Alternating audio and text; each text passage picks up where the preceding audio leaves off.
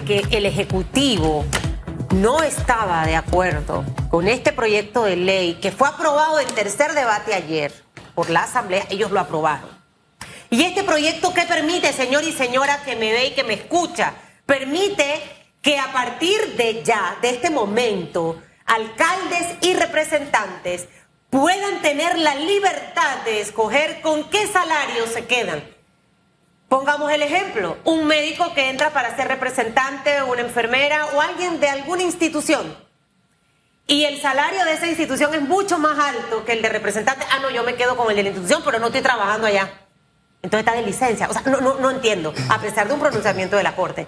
Esa propuesta fue presentada por el diputado del PRD, Javier Sucre que estuvo aquí y usted, ya estuvo aquí el día que nos dijo que se iba a llevar todas las propuestas que Félix Antonio y yo le habíamos hecho. Y Pacatán, a las 3 de la tarde fue aprobado. ¿Te recuerda eso? Perfectamente. Y es algo que la gente no puede olvidar. Y ahora, con la decisión del alcalde Fábrega de subir la tasa de impuestos, ¿se merecen estos representantes y alcaldes esa disposición cuando hay algunos que ni siquiera saben utilizar esos 10 millones de dólares, nos los dijo aquí el fiscal de cuentas, Alberto Cigarruista. ¿De qué estamos hablando, Jan Ramos? Fergus, por Dios. Totalmente extraordinaria reflexión e introducción que hace. Buenos días, mi querida Susan Elizabeth, mi querido Hugo Enrique, pláceme estar con ustedes. Buenos días a nuestros queridos y fieles televidentes, radioescuchas, a las personas que nos siguen a través de las plataformas digitales y a nuestro maravilloso equipo de producción que nos permite culminar esta semana con pasión, análisis y objetividad. Y partamos de un hecho, partamos de una pregunta. ¿Qué es el sueldo? ¿Qué es el salario? Un sueldo y un salario a priori o inicialmente sin duda alguna esa retribución que tiene una persona, esa retribución que tiene un individuo producto o como justificación de un trabajo que se ha desarrollado. Al momento de usted cumplir con funciones, al momento de usted de cumplir con aquellas disposiciones que están ya sea en un contrato si se encuentra en la empresa privada o efectivamente en alguna legislación si es en el, en el campo público, pues usted tiene la facultad de recibir mes por mes, quincena por quincena, semana por semana, día por día, vaya a ser como se establezca, una retribución, una paga, un dinero, que a esto le llamamos sueldo. Muy lamentable fue sin duda alguna la postura del diputado Sucre, y aquí vamos a hablar con nombre y apellido, porque en este espacio, es más, se los voy a adornar un poco mejor. En esta silla donde este servidor se encuentra sentado, estuvo el diputado Sucre. En aquel momento, recuerdo de manera extraordinaria, como sin duda alguna Félix Antonio y Susana Elizabeth estábamos haciendo una lluvia de ideas para con el diputado, y el diputado dijo, oye, ¿sabes qué? La ley reconozco que hay que mejorarla, reconozco que tiene fallas, vamos a ver si efectivamente me llevo esa lluvia de ideas, la llevamos a la asamblea, la debatimos, la discutimos, a fin de ver efectivamente qué podemos resaltar. Para nuestros males o para nuestro entender, de todo esto fue una blasfemia, todo esto fue una falsedad en la medida en que efectivamente en esa misma tarde, salido, luego que se sale este programa, pues esa ley ya efectivamente se estaba discutiendo y ya había pasado, si la memoria no me es infiel, por primer debate. ¿Y esto qué nos deja a nosotros como, como enseñanza? ¿Qué pretende? ¿Cuál es el espíritu de dicha normativa, no? Que si efectivamente yo estoy en el mundo público, si yo trabajo en una institución del Estado y yo opto por adentrarme a la vida política, pues en dependencia de cuál sea el salario con mayor fondo, uno se puede decantar por, por este. A mi criterio esto raya, eh, y tiene, tiene una doble instancia, porque a mi criterio a priori raya sobre lo moral, raya sobre lo que debe ser, porque no podemos tener a una persona que se está desarrollando una función de representante de corregimiento de alcalde, pero está teniendo una retribución mayor de una plaza, por ejemplo, en la caja del Seguro Social que no desarrolla. ¿Y qué es lo negativo de esto? Que quizá ese dinero que sigue cobrando de otra institución le quita la plaza a que otra persona pueda llevar a cabo ese trabajo. Le cierro la plaza a que un joven, efectivamente recién graduado, con las ambiciones y con las intenciones de querer trabajar, lo pueda hacer. ¿Y qué hago también? Es lo segundo, como el salario es la justificación de un, de un, de un trabajo que yo estoy llevando a cabo. ¿Qué pasa si uno estoy cobrando por otro trabajo. O dos, si el que la ley me está disponiendo no lo hago de la mejor manera y no lo hago de la mejor forma. Pues se justifica efectivamente que yo tenga el cobro mayor de un puesto uno que no estoy trabajando. Y dos, so pretexto de que estoy ahora en la vida pública en un cargo de elección popular, se justifica que si no estoy trabajando puedo hacer un mejor dinero. ¿Qué me, qué me queda esto? ¿A mí qué me, qué me deja o qué me raya? ¿Qué, ¿Qué me molesta? ¿Qué me incomoda? Que si nuestros diputados estuviesen realmente preparando las legislaciones que nosotros necesitamos, cuando nosotros estuvimos en el momento claro de reformar una constitución, se pudo haber hecho.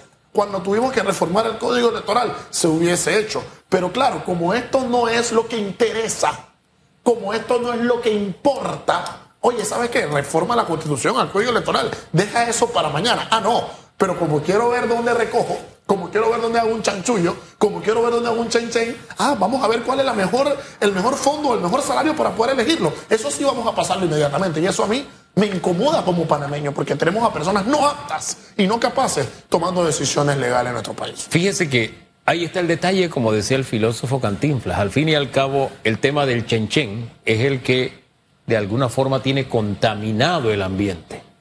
Y en este tema la bola pica y se extiende. No es solamente que ya la Corte haya decidido sobre este asunto, sino que también, le pongo un ejemplo.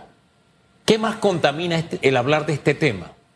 Lo contamina el haber tenido una ley de descentralización que nació en su origen con un porcentaje muy pequeño destinado al funcionamiento para que el resto del dinero se utilizara en obras. Ahora no. Ahora se amplió. La bola pica y se extiende. Usted puede usar el dinero que le da la, plata, la gana para que esa plata vaya clientelismo, no vaya a obras. ¿Qué es lo que deben hacer los municipios? ¿Cómo descontaminamos esto?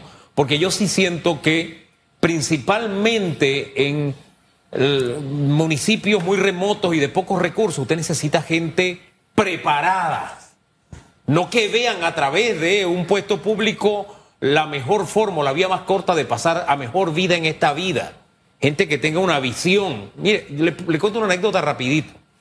Nosotros teníamos en las elecciones del 2009 un segmento destinado a los principales municipios. Y recuerdo muy bien que después que ganó el alcalde de Portobelo, lo entrevistamos en ese segmento en debate abierto, que lo presentamos en horas nocturnas.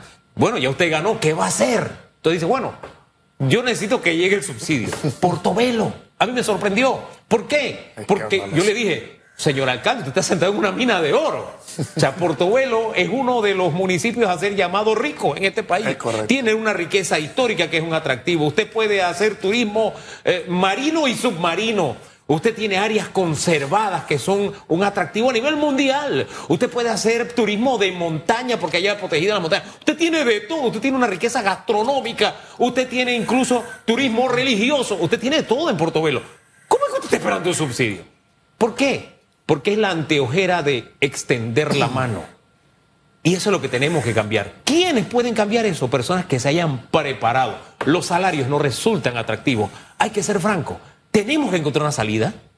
Y a mí me gusta historias de éxito y siempre traigo a colación países donde los municipios compiten entre sí. No compiten extendiendo la mano, a mí denme más subsidio, no, sino creando las oportunidades de inversión para que así haya más empleo. Hombre, y cuando el municipio es más rico, claro que el alcalde va a cobrar más y sus representantes van a cobrar más. No es como aquí, donde el municipio es pobre, pero los alcaldes y todo el mundo quiere cobrar más expensas de los pobres. No puede ser así. La carreta no puede ir delante de los bueyes. Totalmente, mi querido Enrique. Hay salidas salomónicas que se pueden implementar. Por ejemplo, quienes estamos en la empresa privada y hagamos una especie de analogía. Sabemos que hay empresas que al final del año a usted le da un bono, ¿no? Un bono ya sea por su productividad, hay un bono ya sea por su efectividad, ya sea por cumplir alguna meta. Eh, si usted la sobrepasa, pues hay un bono que usted sabe que en diciembre, pues usted va a poder complementar a esto y con su décimo y con su salario, un bono. ¿Por qué nosotros, por ejemplo, no empezamos a hablar que en aquellos eh, municipios que tengan una meta anual y esta meta se cumpla o que esta meta efectivamente se supere, pues oye, ¿sabes qué? Para que esa meta se pudo haber cumplido, tanto el alcalde como las juntas comunales de dicho municipio tuvieron que haber llevado un trabajo. Vamos a extenderle un bono que que complemente sin duda alguna el salario que están teniendo.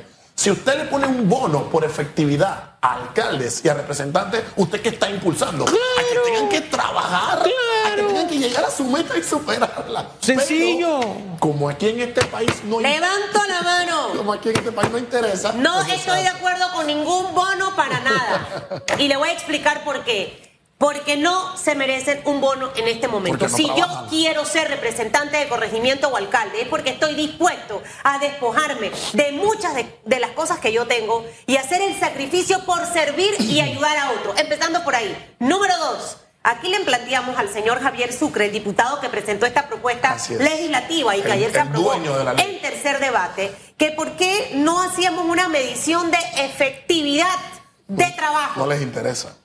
y establezcamos una tabla de salarios dependiendo de lo efectivo que es usted, sin necesidad de ningún bono, simplemente efectividad. Segundo, dice que sí se transmiten las sesiones del Consejo, pues Exacto. vamos a meterle a eso estrategia de comunicación Para para que la audiencia total del distrito esté pendiente de lo que hablan allí los concejales.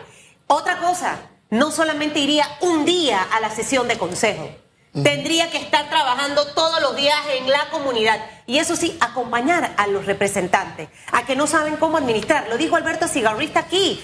El, el- el- el escándalo de las juntas comunales se encontró representantes, mi querido Ian, que decían, ay, yo no sé en qué me gasté 10 millones de dólares. Por Dios, no estamos hablando de 20 dólares ni de 100 Centavos. dólares. Estamos hablando de 10 millones de dólares que manejaron estos representantes. Entonces, ¿qué tipo de representantes y alcaldes queremos? Como esos 19 que aprobaron la, la, la fabulosa idea del señor Fábrega del aumento de la tasa de impuestos a- en, en el Distrito Capital. Eso es lo que queremos. Un aumento del 400%. Y a eso es lo que le vamos a dar la oportunidad de que escojan el mejor salario. ¡Qué bárbaro! La aprobación de esta ley Qué bárbaros. demuestra la desatención que tiene nuestro gobernante de la realidad y de la ciudadanía. Nosotros como pueblo estamos por aquí y el universo y la casta política, como siempre se los indico, es ojo a quienes están tomando decisiones, ojo a quienes están promoviendo leyes, ojo a quienes están legislando. La casta política está pensando en sí, en su dinero y en sus recursos y nosotros como panameños tenemos unos problemas, unas necesidades y no hay en estos momentos concordancia. Este es el sentir que nos llevamos. No hay concordancia entre nuestro pensar y el de la casta política. A ellos no les interesa Nada. nuestro punto, no les interesa nuestra necesidad. No Solo reelegir a esos hombres ni a esas mujeres. Así es. Anótelo, guárdelo en su bitácora. Total. Le debo la tarea de los 19 que apoyaron eso en, la junta- en, la- en Uy. el Consejo Municipal. Se la debo porque no me lo han pasado. Se la debo. Así se la debo y se lo voy a recordar, así como recuerdo a cada rato el proponente de esta propuesta fabulosa, el diputado Javier Sucre, que aquí nos dijo una cosa en la mañana y a las 3 de la tarde, aprobado. Totalmente. ¿Usted se acuerda, no? Totalmente. Porque yo sí no pego mentira. Pe- perdono, pero no olvido. Nos Está vamos. clarito. De pasiones Él es el osito cariñosito.